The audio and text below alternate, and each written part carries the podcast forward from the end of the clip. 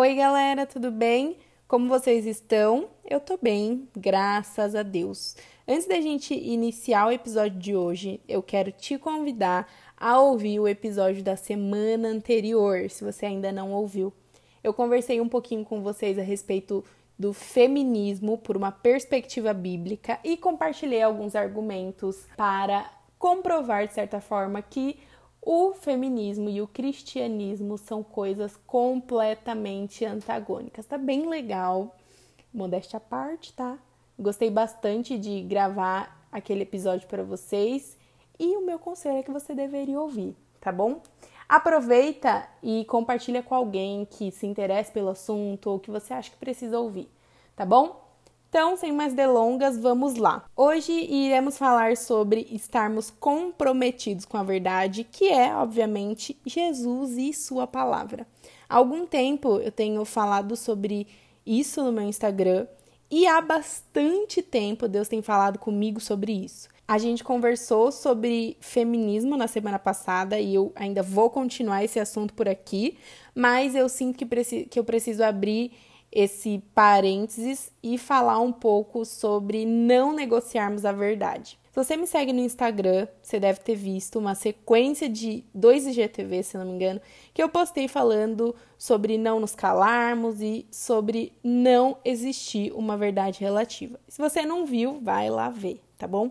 Se você já viu, prometo que eu não vou ser repetitiva, a minha intenção é falar sobre o temor dos homens. Enfim, vamos lá. Bom, para vocês entenderem melhor, esse tema, vamos chamar assim, apareceu na minha vida há mais ou menos uns dois anos atrás, mas de uma forma bem sutil.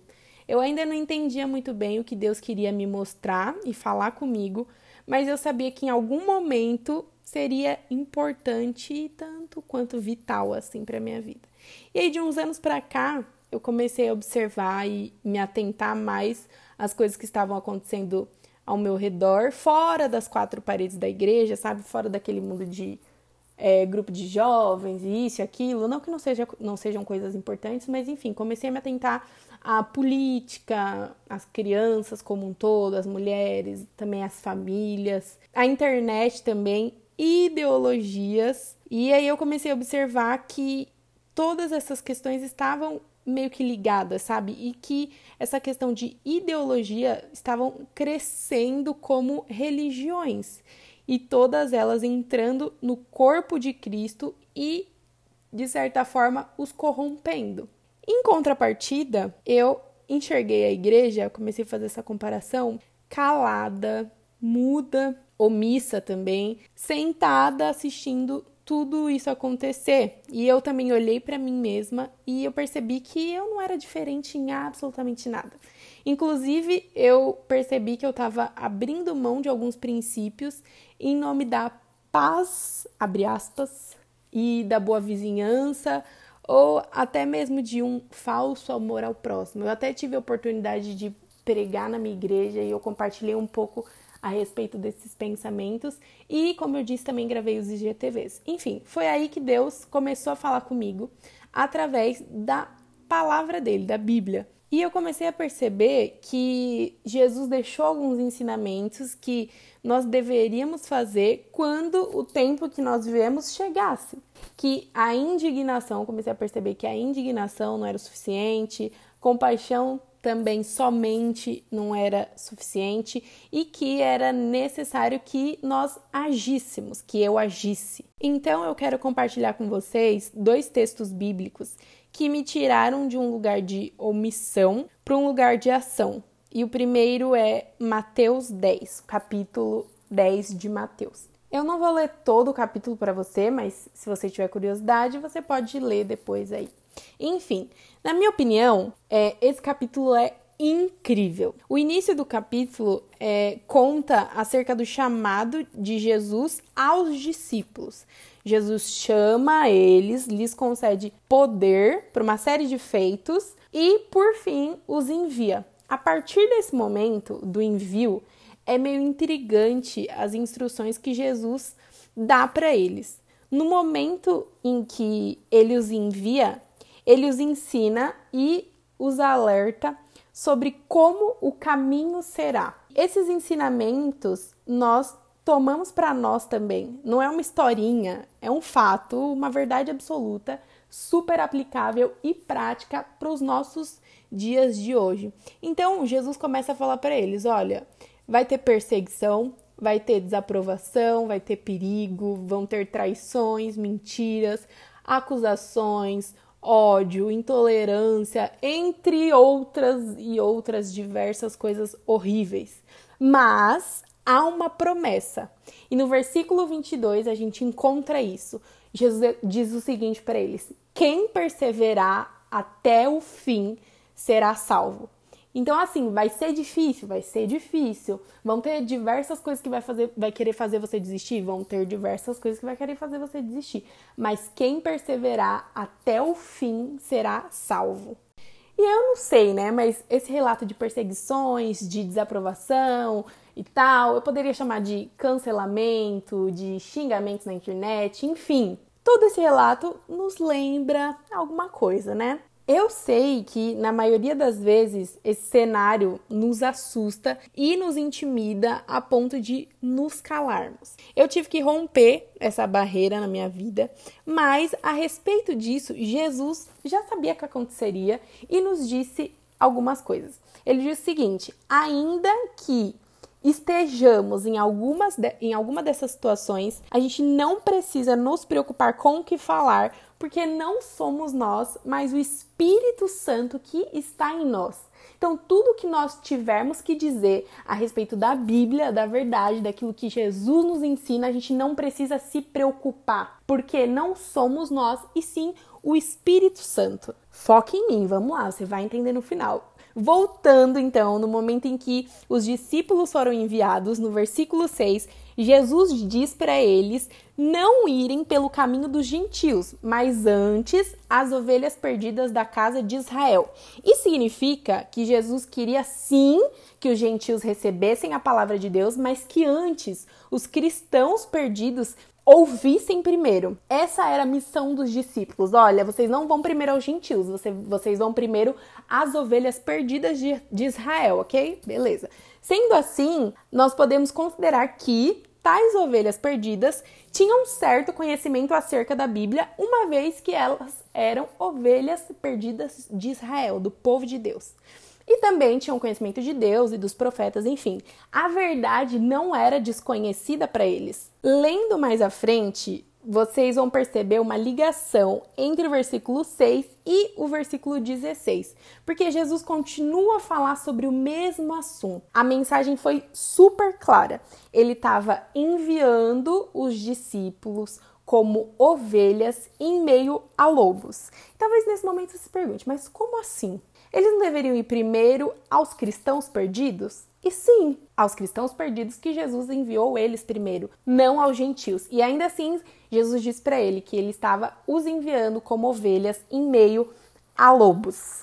E diante desse cenário, Jesus dá mais uma instrução. Ele diz o seguinte: sejam sábios ou prudentes como a serpente e inocentes como a pomba. Para a gente entender melhor e para ficar claro, até aqui, Jesus enviou seus discípulos aos, aos cristãos perdidos para anunciar a sua palavra e o seu reino. Eles estavam a caminho para pregar para um mesmo povo que cria numa mesma coisa, no mesmo Deus e com os mesmos princípios bíblicos, vamos assim dizer.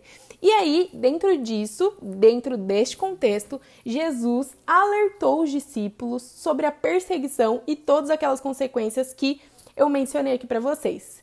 Então, eu faço a seguinte observação: se dos cristãos perdidos, abre e fecha aspas, era isso que os discípulos deviam esperar, perseguição de um povo que conhecia Deus, que já foi cristão dia, enfim, se desse povo é perseguição que os discípulos deviam esperar, quanto mais dos descrentes.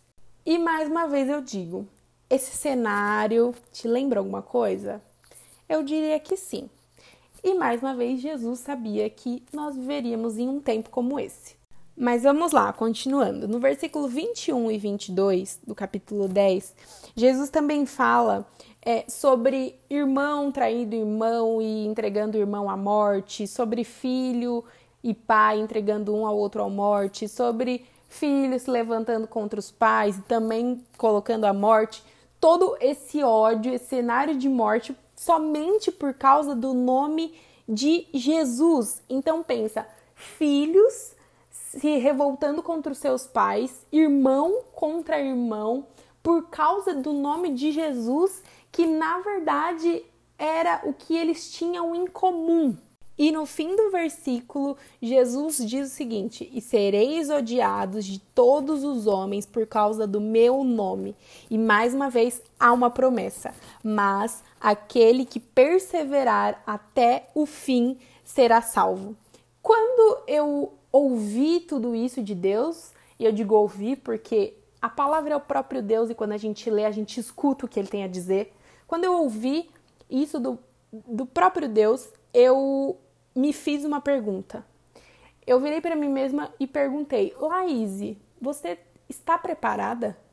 Você está preparada para viver em uma realidade como essa de perseguição, de ódio, de mentira, de desaprovação, tudo por causa do nome de Jesus, tudo por causa da verdade?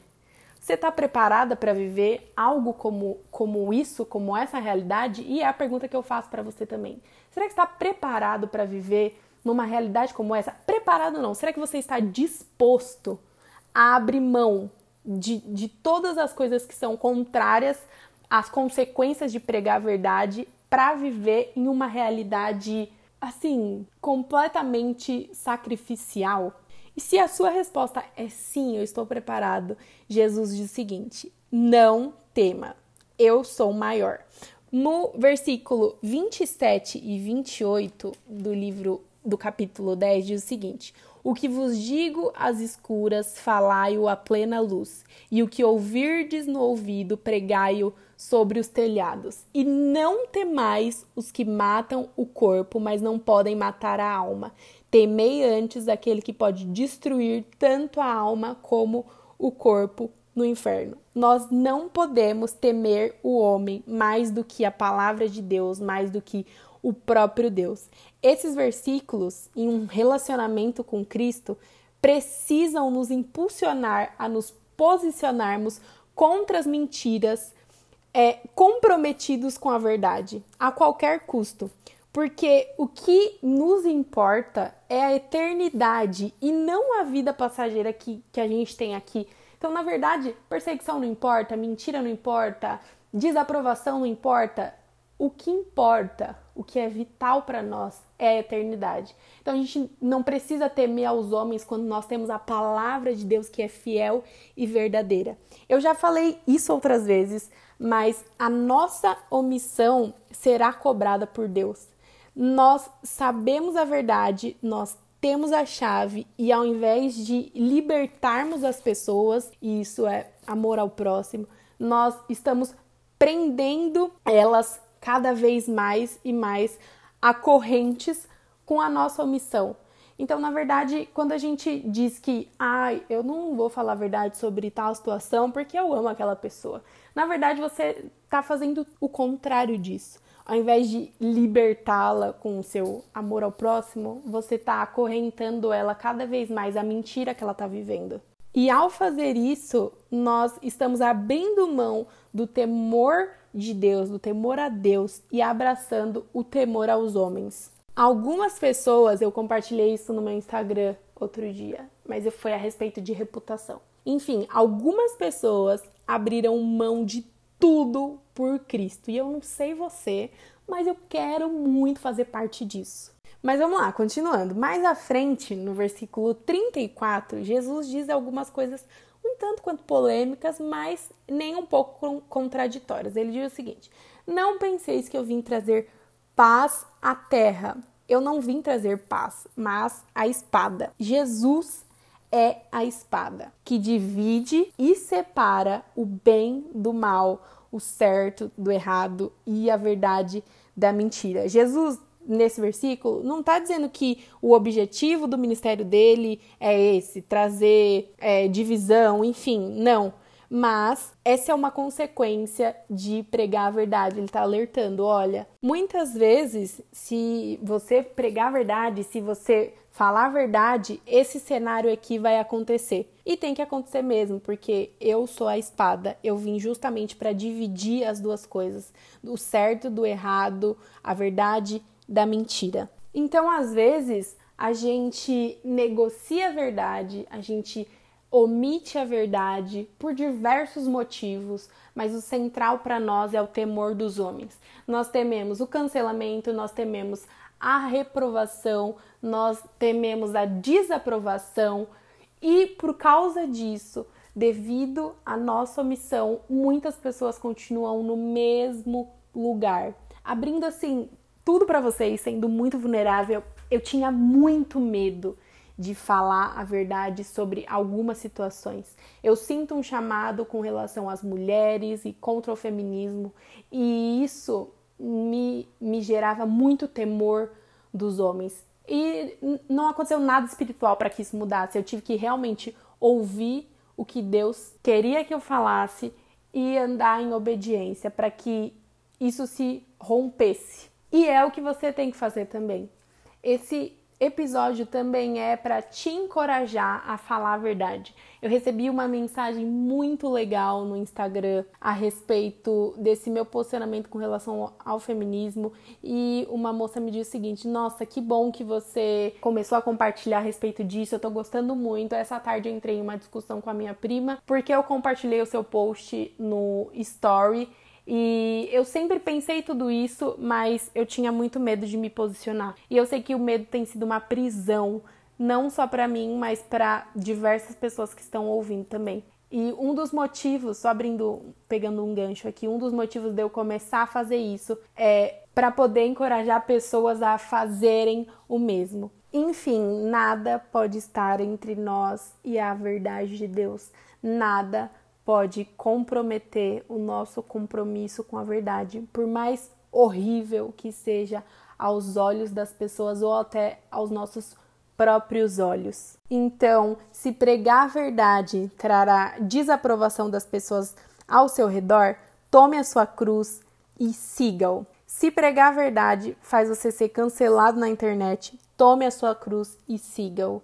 Se pregar a verdade faz as pessoas te xingarem, te odiarem, tome a sua cruz e sigam. Se pregar a verdade faz com que as pessoas te persigam, tome a sua cruz e sigam. Nossa escolha diária precisa ser desagradar aos homens sempre que necessário para agradar a Deus. Então, basta. Basta que nos calemos em nome de qualquer outra coisa que não seja a verdade de Cristo. A partir de agora, você faz um compromisso com você mesmo de ser comprometido com a verdade de Deus e com a palavra de Deus.